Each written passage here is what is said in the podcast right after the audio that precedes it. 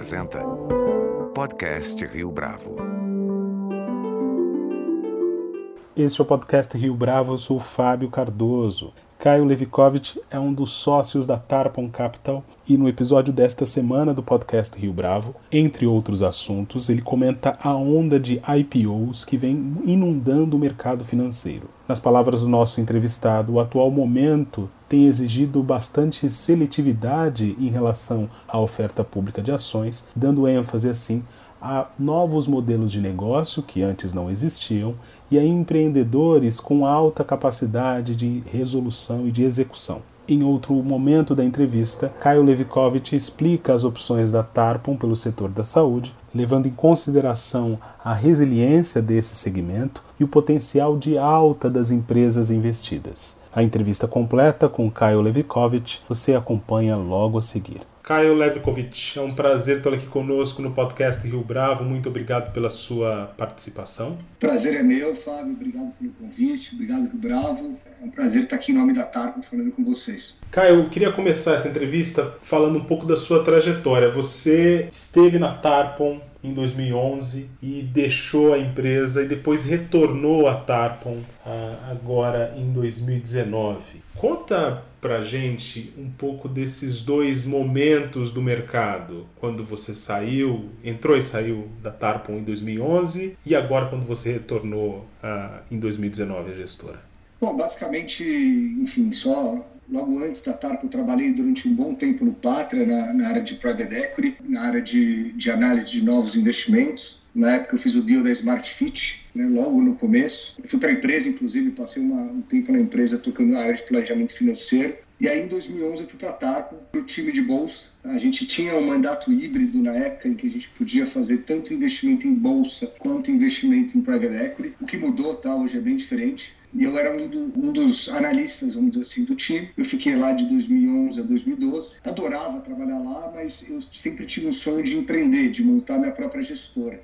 Então, acabou que em 2012 eu saí da Tarpon para cofundar a minha própria gestora, que se chama Rix Capital. Uma asset que eu, que eu fundei com outros dois sócios em 2012. E foi quando eu fiquei de 2012 a 2019 é, nessa asset que eu cofundei. E aí, em 2019, eu acabei saindo da, da Rix, me associei novamente ao pessoal da TARP, onde a gente estava, vamos dizer, redesenhando todo o nosso plano de futuro da TARP e, enfim, diversas mudanças estratégicas que a gente fez aí nesse, nesse, novo, nesse novo contexto de TARP. Quanto dessas mudanças tem a ver com esse novo ambiente do mercado financeiro? E aí eu estou me referindo não apenas a 2021, mas um cenário que já vinha se desenhando em 2019 para 2020, com baixa taxa de juros. A Tarpon é uma gestora que existe já há 19 anos, tá? então é uma gestora que já está há bastante tempo é, investindo no Brasil. A Tarpon investiu durante, assim, o foco da Tarpon sempre foi investimentos em bolsa, mas ela se envolveu também ao longo do tempo com,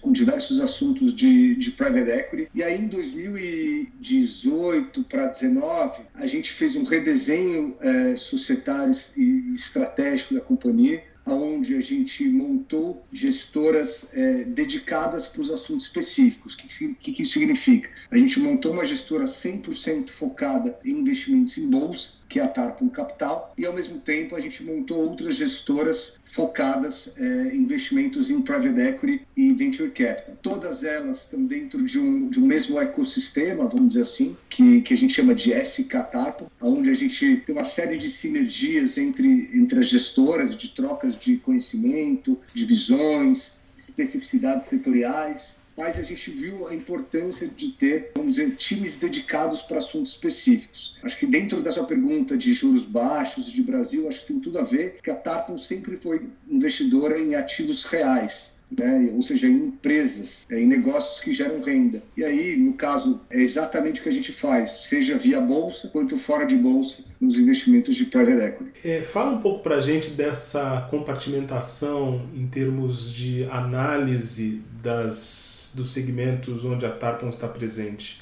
Caio, qual que é a importância disso e se você puder ilustrar é, na sua resposta com um exemplo, isso vai ser bastante interessante para os nossos ouvintes.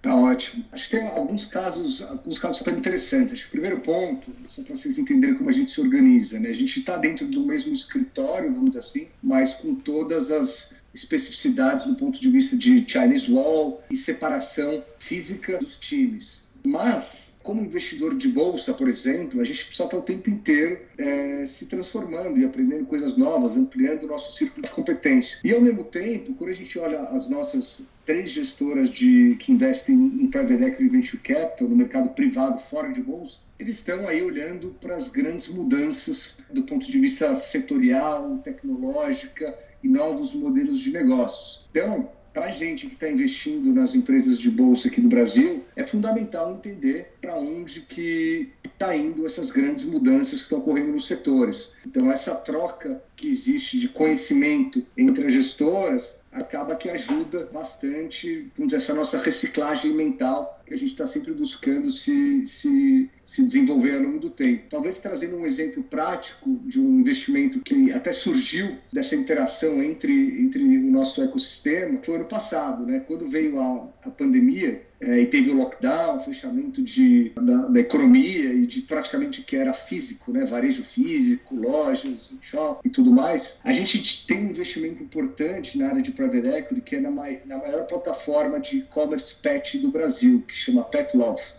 E aí, acho que o primeiro insight que veio para a gente foi que a turma da Pet Love falou para a gente, falou, olha gente, o mercado de e-commerce está explodindo com a, com a, devido à pandemia, porque as pessoas não podem mais consumir nas lojas, elas passam a consumir digitalmente. Então esse foi o primeiro input que a gente ouviu. Falou, olha, a venda digital está acelerando muito. Ao mesmo tempo, a gente tem um time é, específico também, é, é, apartado da Tarpon Capital, que olha só investimentos é, globais. E aí estava conversando com o gestor do fundo um dia, ele falou, olha, tem uma... Tem, além do e-commerce estar tá, crescendo muito, tem uma empresa aqui no, nos Estados Unidos que na verdade atua a nível global, que chama Shopify, que basicamente ele monta toda a estrutura digital para o pequeno e médio varejista, principalmente. Ele monta a, a, a, o site integrado com os marketplaces e tudo mais. E esse cara tá, assim, ganhando muito espaço de mercado e crescendo muito. Ele falou, pô, vocês já olharam uma empresa brasileira que chama Localweb, que acabou de fazer IPO aqui no Brasil e, enfim, e, tá, e, e tinha sido impactada, assim como todas as outras empresas da Bolsa, e caído substancialmente ao longo da pandemia, né, o preço dessas ações. A gente falou, olha, já olhando, mas vamos tentar estudar um pouco melhor. E a gente viu, nesse caso, que uma parte importante do, do, do negócio da Local Web, que na época era bem menor do que hoje, era exatamente o que a Shopify, Shopify faz lá fora, que é digitalizar o pequeno e médio varejista. E foi quando a gente começou a estudar, a gente viu a oportunidade, e aí a gente fez, seguiu todo o nosso processo de análise aí, e diligência da companhia, a gente viu que tinha uma oportunidade muito grande e tinha caído no colo dessa companhia. Esse é um exemplo de um investimento que a gente fez, enfim, se provou super bem sucedido, a ação é, entregou uma rentabilidade bem interessante nisso que a gente investiu, mas ela surgiu dessa interação aí, seja com o nosso time de private equity que estava próximo da Pet Love, que viu o e-commerce acelerar, quanto desse gestor que estava olhando empresas globais é, que estava vendo outras tendências que estão acontecendo no mundo e, e, geralmente o Brasil é um pouco atrasado, né? O mundo, geralmente os países mais desenvolvidos estão na vanguarda dessas transformações e a gente está alguns anos atrás, mas é importante entender o que está acontecendo lá fora para a gente também entender para onde as coisas aqui estão caminhando. Então esse foi um exemplo prático. Agora, Caio, você mencionou nessa última resposta a questão das oportunidades. Comenta pra gente um pouco a respeito da onda de IPOs que vem é, preenchendo o mercado. Como é que vocês na Tarpon avaliam essas oportunidades que têm surgido? Olha, a gente vê com, com muito bons olhos a quantidade de IPOs que está acontecendo, tá? porque no, no nosso trabalho, que é de alocação de capital em bolsa, ou seja, de investir, é, esse aumento de, do universo investível do ponto de vista de quantidade de empresas, a gente acha ótimo. Esse é o primeiro ponto. Agora, o que a gente acha melhor ainda é quando as empresas vêm ao mercado no processo de abertura de capital enxergando o mercado como um meio, não como um fim. Ou seja, ela, de certa forma, ela enxergar o mercado como um sócio para acelerar os projetos de crescimento. Essas são as boas histórias da Bolsa. Empresas é, boas, bem tocadas, bons modelos de negócios e que têm projetos de crescimento, mas que precisam acessar capital, acessar o mercado para conseguir, vamos dizer, de certa forma, acelerar esse projeto de crescimento e enxerga o mercado como um sócio. Esse, é, esse geralmente é o lado bom. O lado não tão bom é quando as empresas enxergam o mercado como um fim. Ah, eu vou vender caro para o mercado ou vou prometer algo que eu não vou entregar. Aí não é tão legal. É, a gente tenta, claro, focar os nossos esforços aí no primeiro caso, são, ah, vamos dizer, as empresas que nos enxergam como sócios e parceiros para acelerar o crescimento. Acho que o mercado ele está seletivo, tá? Então tem assim dezenas de empresas que vêm tentando fazer IPO. Acho que o mercado está seletivo. Acho que as histórias mais interessantes, com projetos mais é, relevantes de crescimento ou novos modelos de negócios que talvez não tinham na bolsa, é, empreendedores, vamos dizer, fora da curva do ponto de vista de qualidade, capacidade de execução, essas histórias estão tendo mais tração.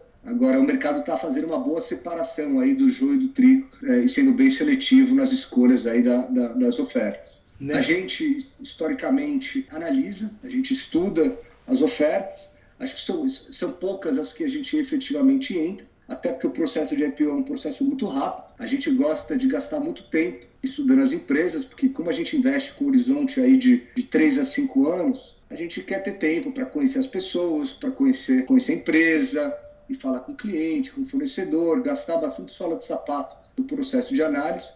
Às vezes, o IPO é um pouco corrido e a gente acaba não, não conseguindo participar. Mas tiveram alguns casos, sim, que a gente participou e a gente está sempre atento para as oportunidades que estão vindo ao mercado.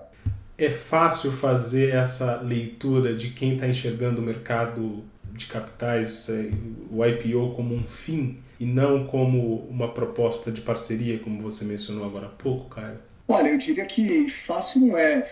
Acho que faz parte do nosso processo de análise conhecer muito bem a cabeça do, seja do fundador da companhia, do CEO, dos executivos, e aí você vai entendendo um pouco do que está por trás da cabeça deles. Claro que todos, a empresa que está vindo ao mercado, de certa forma, ela é vendedora, né? Então ela ela, é, assim, é, ela tende a falar as coisas boas e tudo mais, e nosso papel como analista, investidor, e de certa forma tem até um papel um pouco investigativo do que está acontecendo de fato, entender como que o, o discurso e a estratégia da companhia se reflete nos números, se as coisas estão fazendo sentido. Então eu diria para você que não é fácil, é, assim como dizer, o, o, trabalho de alocação de capital não é fácil, ele é, ele é um mercado muito competitivo. Então, acho que onde a gente tenta se diferenciar e tentar também separar um pouco esse jogo do trigo no processo de análise, tá? que eu acho que ele é extenso mesmo é, e criterioso. Então, acho que é um pouco isso. Falando em competição, Caio, quais são os segmentos mais promissores para investimentos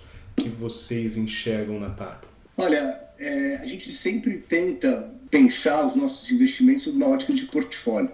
Tá? Então, assim, a partir do momento que eu tenho um portfólio aí com 12 a 15 empresas, aproximadamente, eu tento montar um portfólio balanceado. Acho que, assim, sob a ótica macroeconômica, que não é o, o, aonde a gente se diferencia, onde a gente se acha que a gente consegue fazer um trabalho bom, é na parte que a gente chama de bottom-up, que é olhar empresa empresa no micro, porque o macro é muito difícil de prever, o macro político é muito difícil de prever e também não é a nossa especialidade. A nossa especialidade é nessa parte micro, e aí a gente tenta entender muito a fundo é, é, as empresas que a gente investe. A gente, assim, historicamente, é, e até um pouco do nosso papel é ir criando círculos de competência e ao longo do tempo também ampliando os círculos de competência. E aí tem alguns setores que a gente gosta e, e, tem, e tem, posições mais, mais relevantes. Acho que um deles talvez é o, é o setor de saúde, que é um setor extremamente resiliente, e aí eu estou falando principalmente de plano de saúde, aí especificamente dentro de plano de saúde no, no segmento das empresas verticalizadas, tá? que é um setor que a gente gosta muito, porque o mercado, o mercado é um mercado muito grande, o mercado de saúde, que na prática 100% da população gostaria de ter um plano de saúde, mas só 23% da população tem, ou seja, 77% da população ainda depende do SUS. Acho que a questão de saúde vem se tornando mais relevante dentro das prioridades das famílias, mas ao mesmo tempo tem uma questão de renda e, e capacidade de conseguir, é, capacidade financeira de conseguir adquirir um plano de saúde. Essas empresas que a gente investe, é, no caso é a Rapvida e a Intermédica, são empresas que elas são as mais baratas ao mesmo tempo as mais rentáveis e geralmente elas são a porta de entrada para a população que está no SUS e está querendo ir para o mercado privado. Então é um setor enorme. No Brasil ainda é muito pouco penetrado, ou seja, tem muito potencial de crescimento e essas empresas, por fazerem uma gestão é, é, de custo melhor do que, do que as outras, por serem verticalizadas e serem donas dos seus hospitais, clínicas e laboratórios, elas conseguem ser mais competitivas. Isso vem se traduzindo em ganhos constantes de market share. Então, o setor de saúde é um setor importante que a gente investe. A gente tem um investimento importante também no, no setor de fast food, aí especificamente na, na Arcos Dourados, que, que é dona de toda a operação do McDonald's é, na América Latina. É, quando a gente olha sobre a ótica da marca, a marca é muito forte, a maior marca de fast food do mundo e também da, da América Latina. É uma marca desejada pela, pela população e pelas classes, é, por todas as classes sociais, mas especialmente pela classe média e, e, e média baixa. O setor foi muito impactado pela pandemia. Estima-se que cerca de 30% dos restaurantes fecharam ao longo dos últimos 18 meses. Então, o setor está fragilizado. E eles, por terem uma oferta é, que, que, que, a gente chama de omnicanal, né, que é ter uma, uma boa presença no delivery, no drive-thru e nas próprias lojas, eles conseguem atender muito bem a demanda dos clientes da forma como o cliente quiser. Então eles vêm ganhando market share, enquanto o setor está frágil é, do ponto de vista financeiro, eles estão investindo muito em marketing e, consequentemente, ganhando muito espaço de mercado e estão saindo ainda mais forte é, da pandemia. Por último, por último não, tem diversos setores que a gente investe, estou só falando dos principais. A gente tem dois investimentos importantes no agronegócio, aqui é um setor que a gente investe já há muito tempo. Um deles é uma empresa que a gente cofundou, que a Tarpo cofundou, que é a Brasil Agro. A Brasil Agro, basicamente, ele, a companhia ela compra terra bruta, seja pasto, cerrado, investe na transformação dessa, dessa terra. Quando a terra está madura e produtiva, ele vende e começa o ciclo de novo. Ao mesmo tempo, tem um outro investimento que é a Kepler Weber, que é a maior produtora de silos para armazenagem de grãos. É uma mistura aí de agronegócio com infraestrutura. Acho que esse cenário de, ao mesmo tempo, juros baixos e, por outro lado, o fazendeiro num momento muito bom, talvez o melhor da história do ponto de vista de rentabilidade, esse setor está sendo muito talvez é um dos poucos setores que foi até beneficiado por causa da pandemia, seja pelo aumento de importação de grãos é, da China, é, é, quanto juros baixos e ao mesmo tempo o dólar alto faz com que os fazendeiros estejam ganhando muito dinheiro e o agronegócio é um setor muito representativo no PIB brasileiro, cerca de 26% do PIB vem do agro. É um setor que historicamente cresce e ganha produtividade, talvez é um dos poucos setores do Brasil que tem ganho estrutural de produtividade.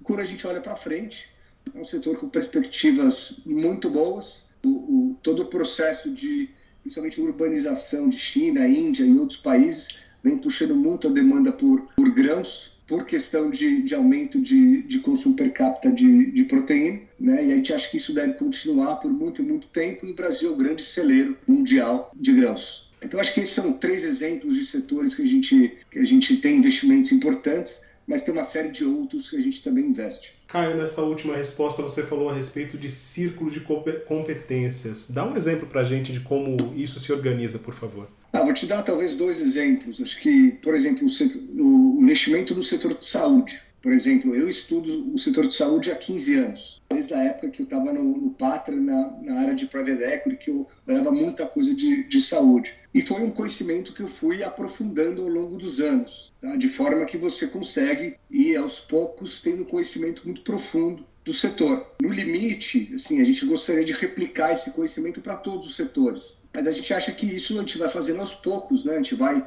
através e junto com o nosso time e aí criando especializações e ampliando o círculo de competência. Então, saúde acho que é um exemplo, o agronegócio é outro. Por exemplo, a Tarpon, ela cofundou a Brasil Agro, que é uma empresa listada hoje que que a gente acabou de falar que a gente investe. Ela cofundou a empresa junto com, com os argentinos da Cresud e com o senhor Eli Horn, que é o, que é o dono da Cirela, em 2006. Então a gente participou da criação da empresa, a gente conhece a, os executivos, conhece as fazendas, e ao longo do tempo a gente foi também se envolvendo em outras teses de investimento no agronegócio. Então, por exemplo, no nosso ecossistema da SK Tarpo, a gente tem uma gestora 100% focada em investimentos no agronegócio no mercado de private equity. Então, pô, a gente foi criando uma expertise setorial também no agronegócio e com isso a gente conseguiu fazer alguns excelentes investimentos é, na bolsa, no agronegócio. Então, por exemplo, as duas principais performances do, do fundo no ano foram nessas duas empresas do agronegócio, tanto na Kepler quanto na Brasil Agro.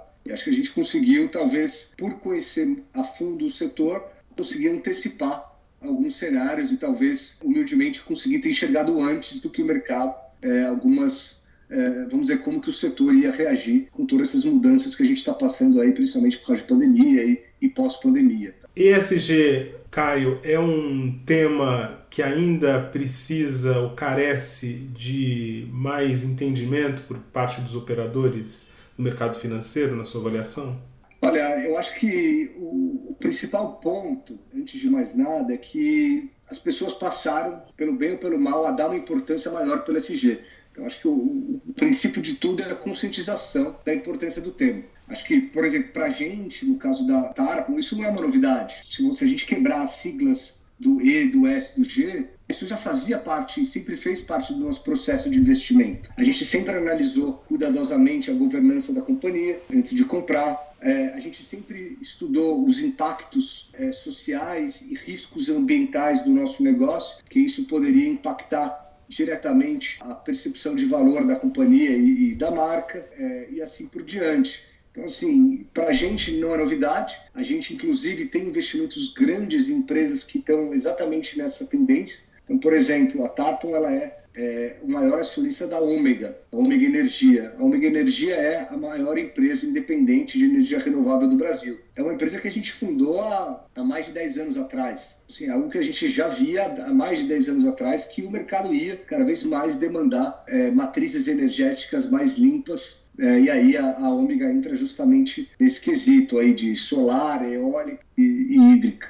Tá? Então acho que esse é um assunto muito importante. Acho que o mercado está cada vez mais consciente disso. É, e eu acho que isso só vai se intensificar daqui para frente. Uma última pergunta, Caio. Quais são as perspectivas agora para o segundo semestre de 2021? lembrando que a gente não é especialista macroeconômico, mas tentando dar um pouco de, da nossa visão aqui para vocês, eu acho que a gente finalmente está conseguindo enxergar uma luz no fim do túnel. Tá? Eu acho que, graças a Deus, e talvez a, velocidade da vacinação, acho que ela vem acelerando, apesar de ainda estar bem aquém do que poderia, tem muita vacina sobrando, mas a gente está vendo aí uma luz no fim do túnel, ou seja, é, tem um fim, tá? Eu acho que esse fim está cada vez mais próximo, né? Que é aí ao longo dos próximos meses, aí a gente talvez vai conseguir atingir aí a, a imunidade de rebanho e terminando de, de vacinar a população inteira. Dito isso, o que a gente está vendo de perspectiva? Acho que de um lado a reabertura da economia eu acho que vai ser muito positivo para uma série de setores. Acho que tem um,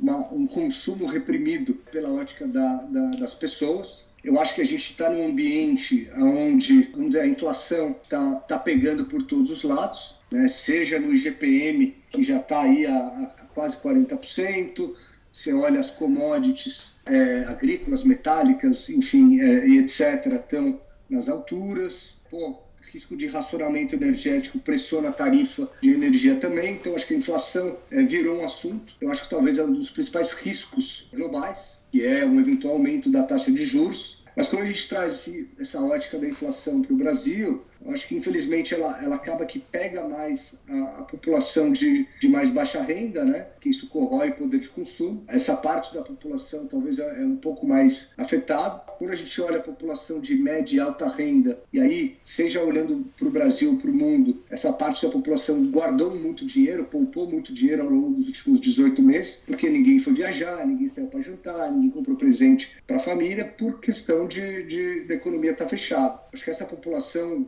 poupou muito dinheiro e deve aí ajudar nesse processo de reabertura e na retomada também do consumo. Acho que, claro, todos esses auxílios é, emergenciais, a família, etc., ajuda um pouco a população de baixa renda a atravessar isso, mas ainda é um, desafio, né? A gente está vivendo um momento de desemprego onde está melhorando, o, os dados de CAGED, está melhorando, mas ainda está muito alto, mas a gente acha que a gente deve ter uma retomada cíclica importante ao longo do segundo semestre e começo de 2022, tá? É, a gente acha que, que, as revisões de PIB vêm sendo, vêm sendo feitas para cima, tá? então estimativas de PIB de três meses atrás, que era por volta de 3, 3,5, 4, já está em 5, 5,5, 6. Os indicadores de, de retomada estão vindo fortes, tá? então a gente acha que a gente vai ter um, um segundo semestre de recuperação econômica, tá? o que, enfim, deveria favorecer uma série aí de setores e, e investimentos. A grande pergunta que, que, que, o investidor tem que se fazer é falar, bom,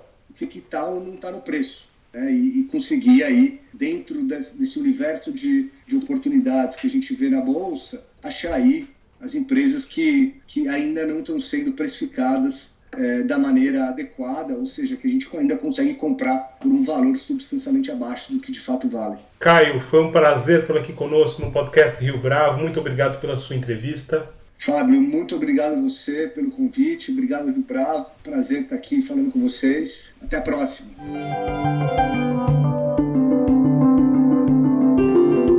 Rio Bravo apresenta Podcast Rio Bravo.